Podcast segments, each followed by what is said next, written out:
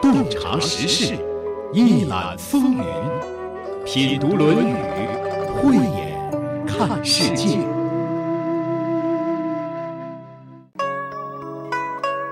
前几天我听到两个人聊天儿，一个是八零后，一个是九五后。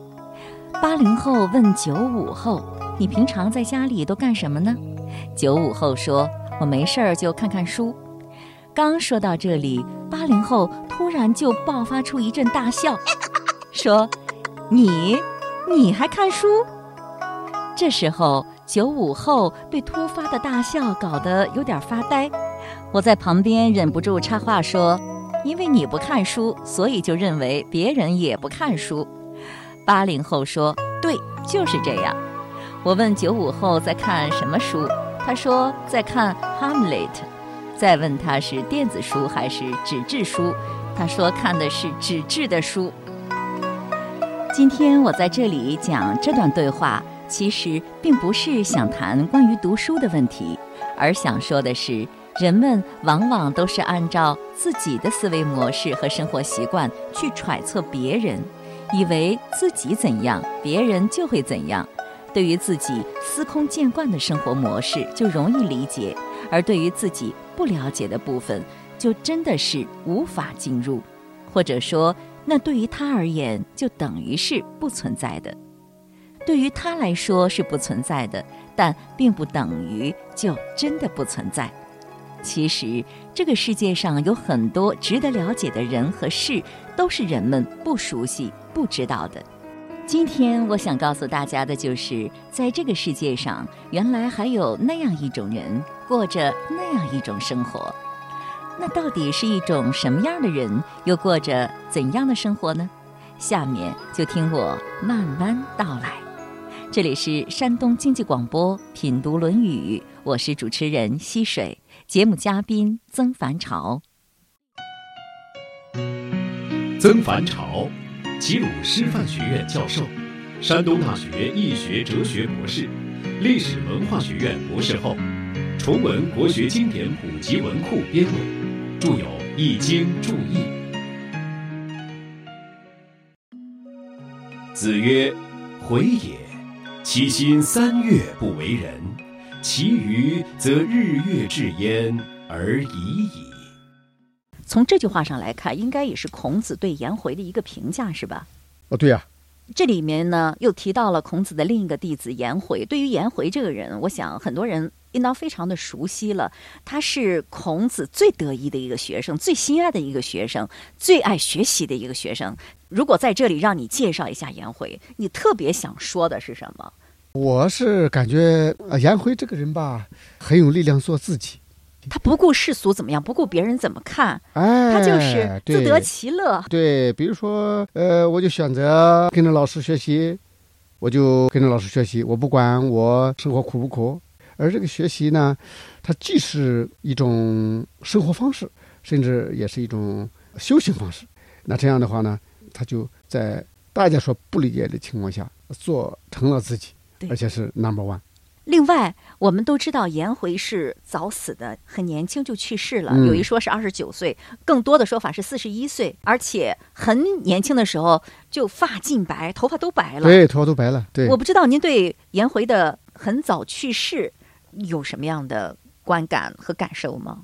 这还是个命吧，但是更要看到颜回大成，虽然早逝，但是人家颜回大成。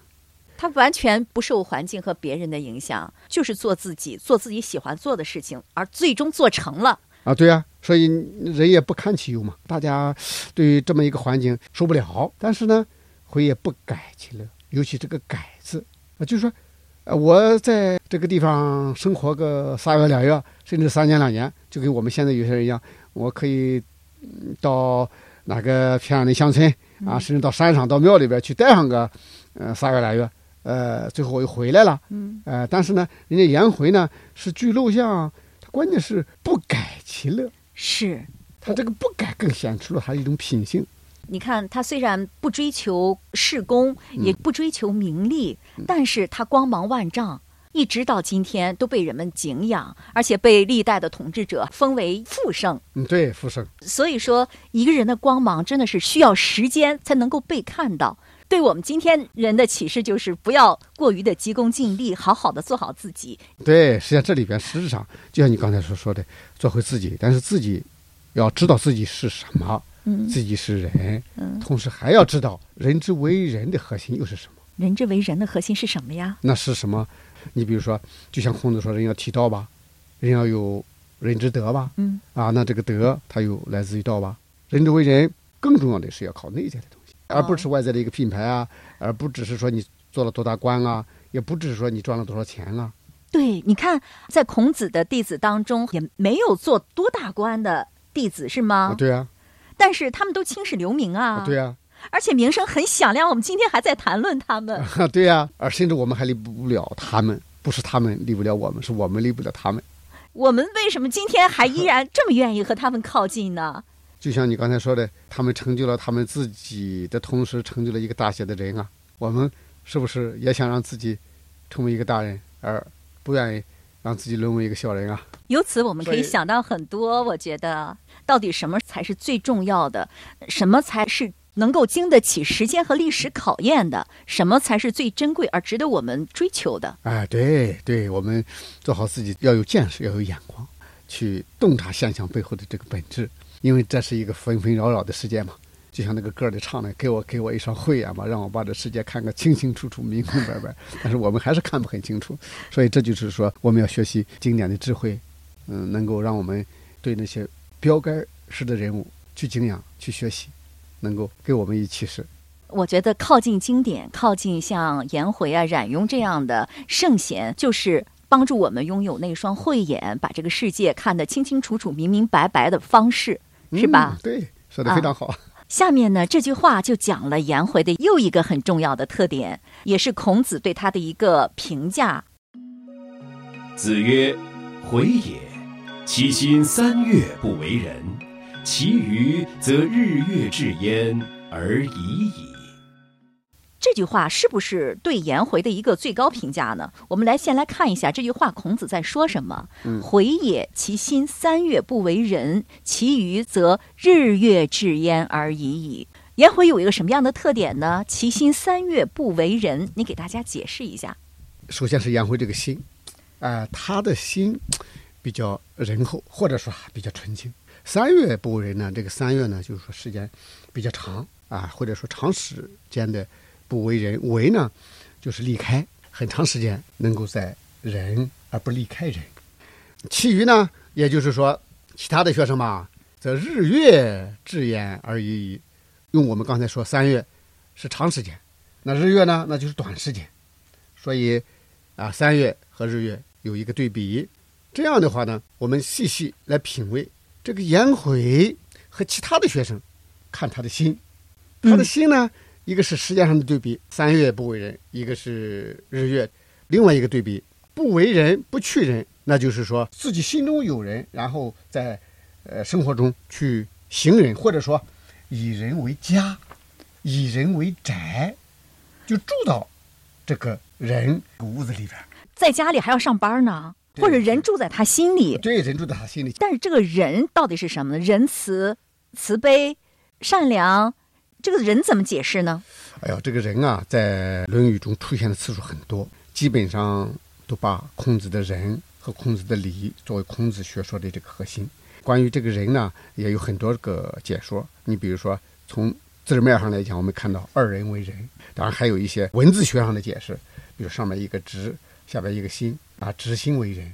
而在孔子这里呢，实质上就成了一个非常重要的德行，因为在孔子之前也有用人这个德行的，而到了这个孔子呢，就是孔子更加凸显了人作为德的这个内容。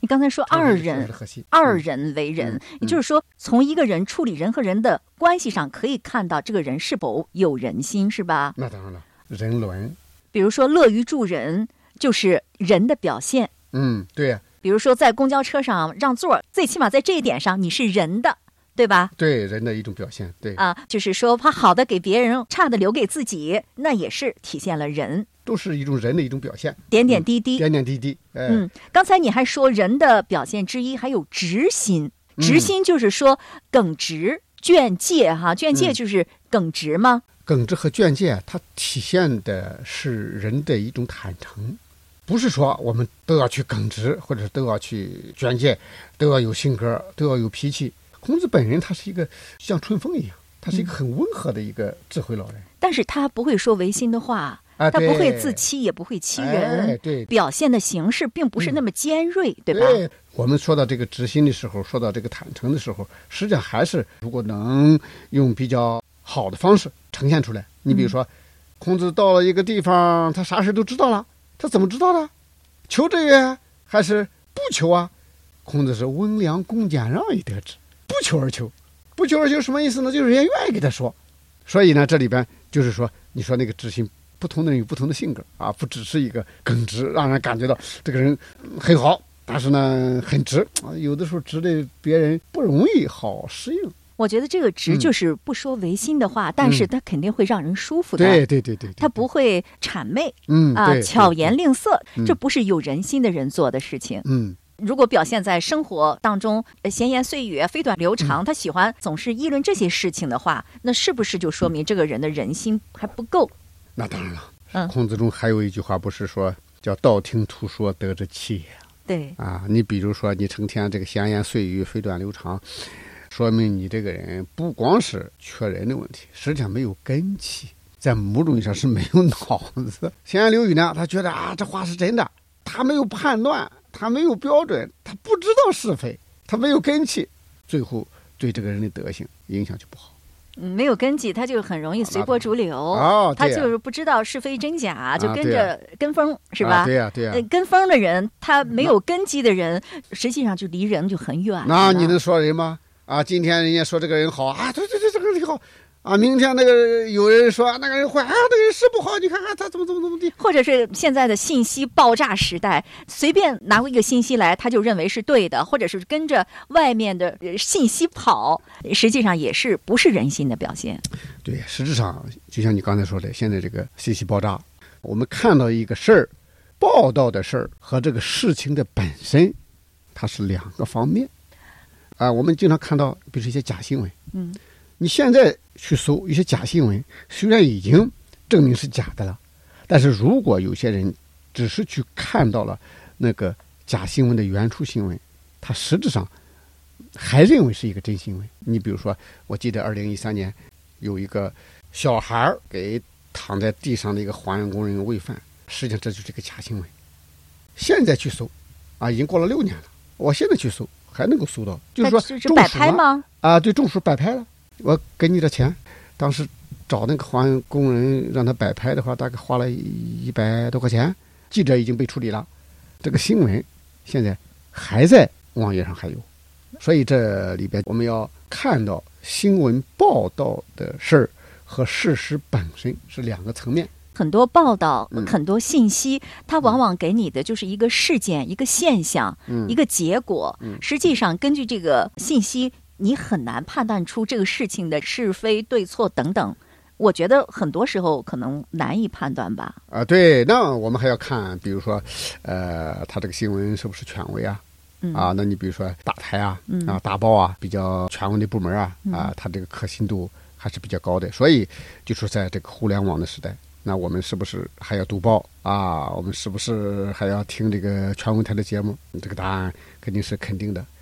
你比如说，我们说一个事件，它就有双方当事人啊，或者多方当事人啊。那我们作为一个自媒体啊，你是带着自己的立场，带着自己的见解，甚至带着自己的一种偏见来去报道一边，报道一边，那你就不中正。呃不中正的话，那你就经不起时间的检验嘛。啊，经不起时间的检验，经不起历史的检验，那你的这个价值那就不高，你就很容易把人带偏。啊，那我们呢，在看到这样的信息的时候，我们就要有我们的智慧，有我们的判断力。啊是怎么样有自己的智慧和判断力呢？读一下《论语》是一个途径，它帮助你树立正确的价值观，让你有根基，你就能够判断这个纷纭变化的世界到底它所包含的真假了，是吧？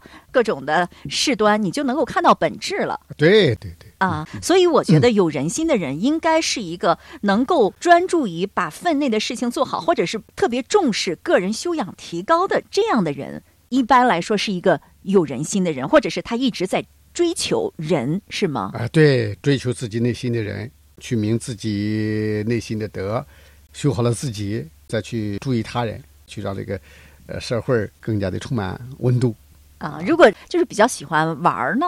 玩也可以啊，你玩也可以啊，那当然玩也可以了。人生活着，那肯定要有乐嘛。所以孔子也是发愤忘食，乐以忘忧嘛。啊，乐以忘忧。孔子也是个美食家，孔子也很会吃啊。孔子也是个音乐家，吃或者说是去唱，或者是游学嘛，去体验啊。现在我们讲这个传统文化的体验式教育，哎，我们孩子走出家门，进入自然，到名山大川、自然万象中去感受、去体验，照样可以陶冶。我们的品性啊，提升我们的仁德。人到了一定程度，是人与万物一体嘛。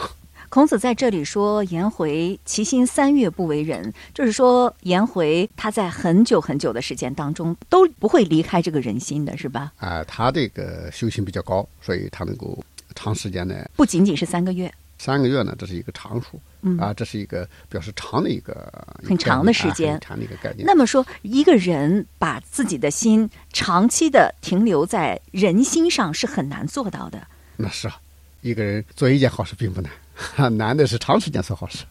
其余则日月至焉而已矣。那么除了颜回之外，他有着这么多的弟子，其他所有的弟子都做不到像颜回这样。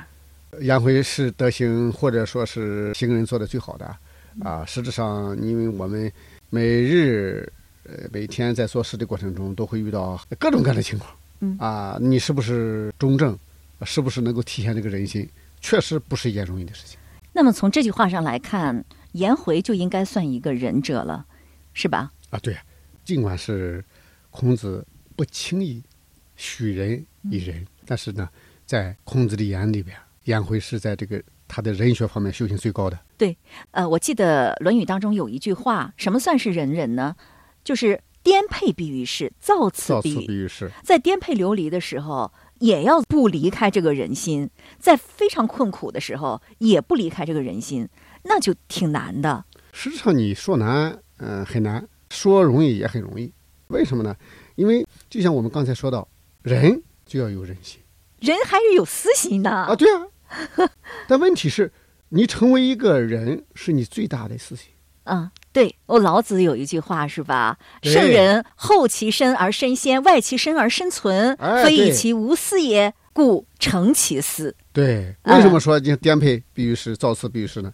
那就是说，你碰到一些颠沛造次的时候，如果说你离开这个心，你就岔了道了，你就下了道了。一旦下了道了，很多人就回不来了。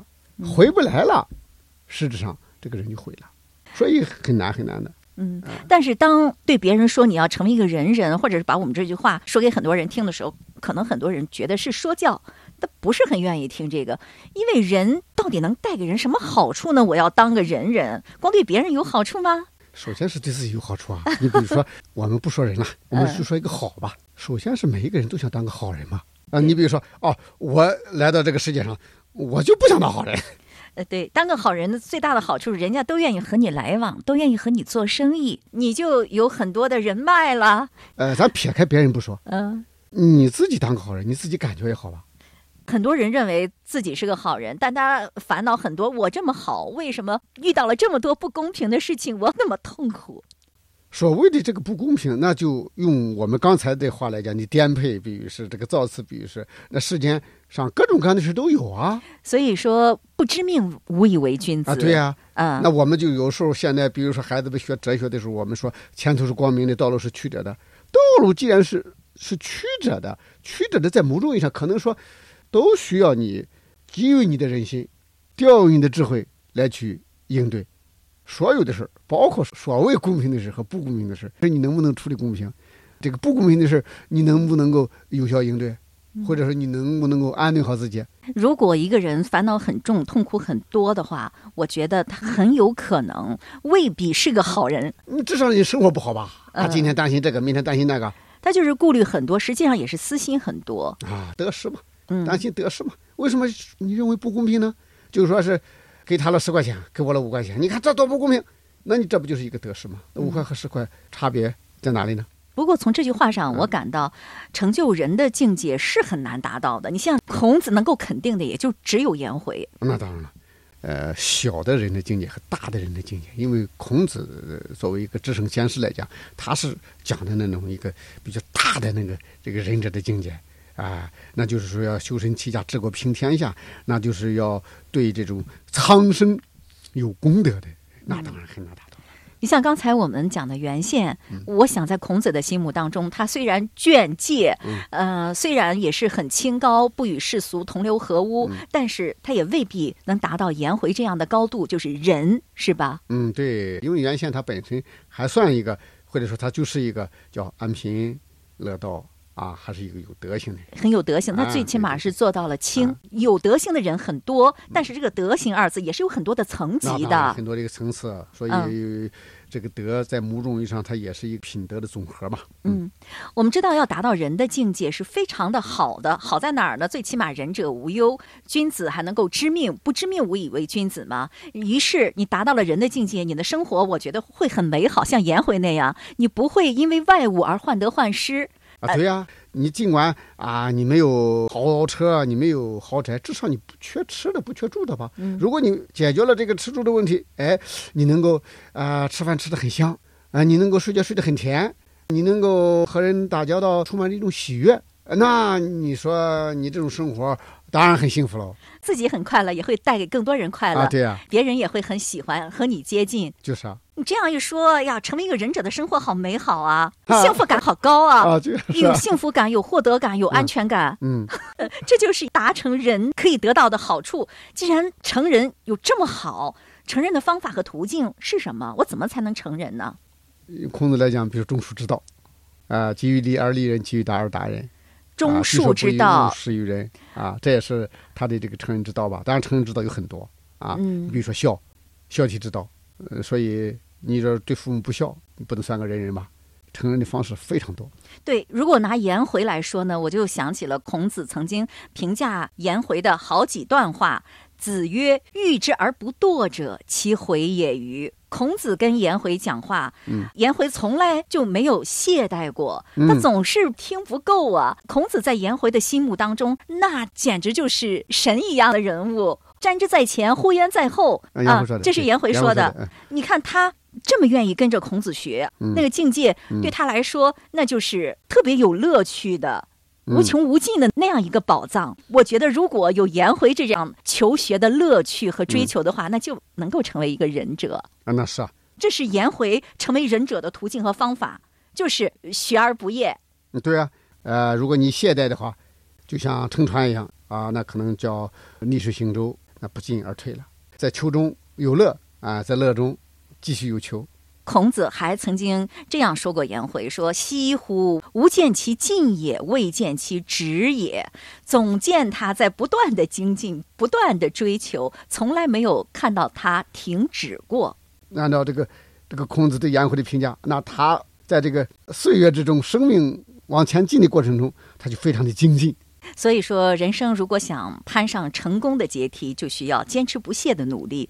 其实不仅仅是努力，在努力的过程当中是是有极大的乐趣的，大乐的。为什么颜回那么愿意不断的进取呢？那么好学呢？因为是有乐的。对这种乐趣，恰好是对生命的一个成就。我恰好我给大家啊、讲一个故事。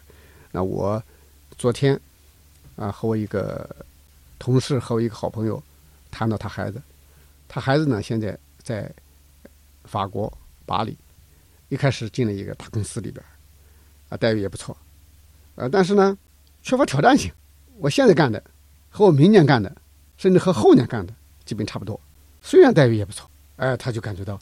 哎呀，这样意思不大，所以他就辞职了。辞职又到了另外一个单位，因为他是冒着很大的风险的。因为你像在法国、在欧洲找工作是很难的啊，不光是咱们华人在那找工作不容易，而且他们本地人找工作也不容易。哎、他就辞职了，又到了另外一个公司，大概是一个金融咨询公司。我做这个项目和做那个项目那就不一样，就像你刚才说的，人比较精进，哎，也敢于去应对一些挑战。那这样他会更好的成就自己对，啊，他自己有力量，对啊，也有智慧，不断的去开发自己的力量智慧，能够让这个项目成功，让客户受益。项目成功，客户收益，在某种意义上就意味着他的一种成功。是。其实人这一辈子归根结底还是要成就自己的，嗯只有成就了自己，你才有可能成就别人，对别人、对社会做出贡献。对啊，激励而立人嘛。就是说，要想利于别人，首先要利于自己嘛。那当然了啊，你就想给我倒个水，你你能站得住才行啊。如果你自己摔倒了，这杯水我咋喝？是。那你说，在《论语》中，或者是在历史上，真正能够成就人心的代表人物是谁呢？能不能举出这么几个例子？很少是吗？对，因为谁呀、因为孔子说的比较高啊，嗯说的比较高。你说到谁呢？尧舜，其有并与？你想想，博识于民而能击众嘛。嗯你要达到一个博识于民而能击众这么一种至高的一个人的境界，孔子的那种理想，实际上当然是很不容易的。那我们那就可以勉强说之。那你比如说，那尧舜那肯定是一个圣人了，嗯或者说是一个仁人了。嗯，那孔子本身，那肯定也是一个仁人仁人啊，因为天不生仲尼，万古如长夜嘛啊。由于有孔子，我们这个中华文明是这么一种景象，所以我们都拜他老人家所赐嘛。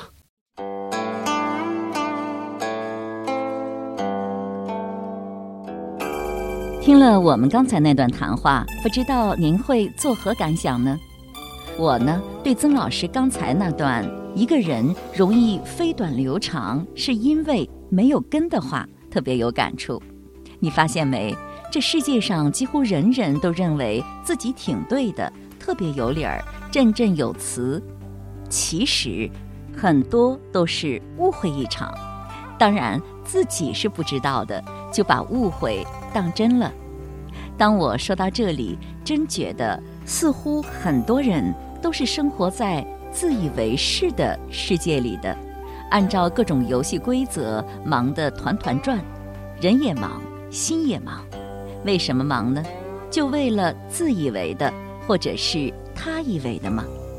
不管是自以为的还是他以为的，是正确的吗？当然不一定是正确的。那么正确的路到底是哪条？我们应该怎么走？说到这里，我似乎又进一步感受到了颜回的价值。颜回那么低调的一个人，却活出了人生的真意，也是孔子最赞赏的弟子。颜回没有风风火火闯九州，可目光如炬的孔子懂得他的价值。那么，颜回的价值是什么？用曾老师的话说，是他已经大成；用我的话说，就是他活出了真意。那这就是颜回吗？我想，这只是我们心中的颜回。我们所认识的颜回，是与我们的认知水平相当的，而超出我们太多的东西，是我们所看不到的。颜回是有根的，他的根来源于他的好学。用孔子说自己的话就是：“我非生而知之者，好古民以求之者也。”这就是成人的途径。所以他能够明辨是非，不会跟风乱跑，所以他不会上当，内心笃定，自然无忧。对了，就是“上当”二字。一个人烦恼多，就是上当多。上各种各样的当，外面有点儿风吹草动，自己就跟着乱跑，事儿也多，心也乱，忙得团团转，能不烦恼吗？人要活得快乐，少上点当就行了。怎么才能少上当呢？那得有根。亲爱的朋友，今天的节目就是这样了。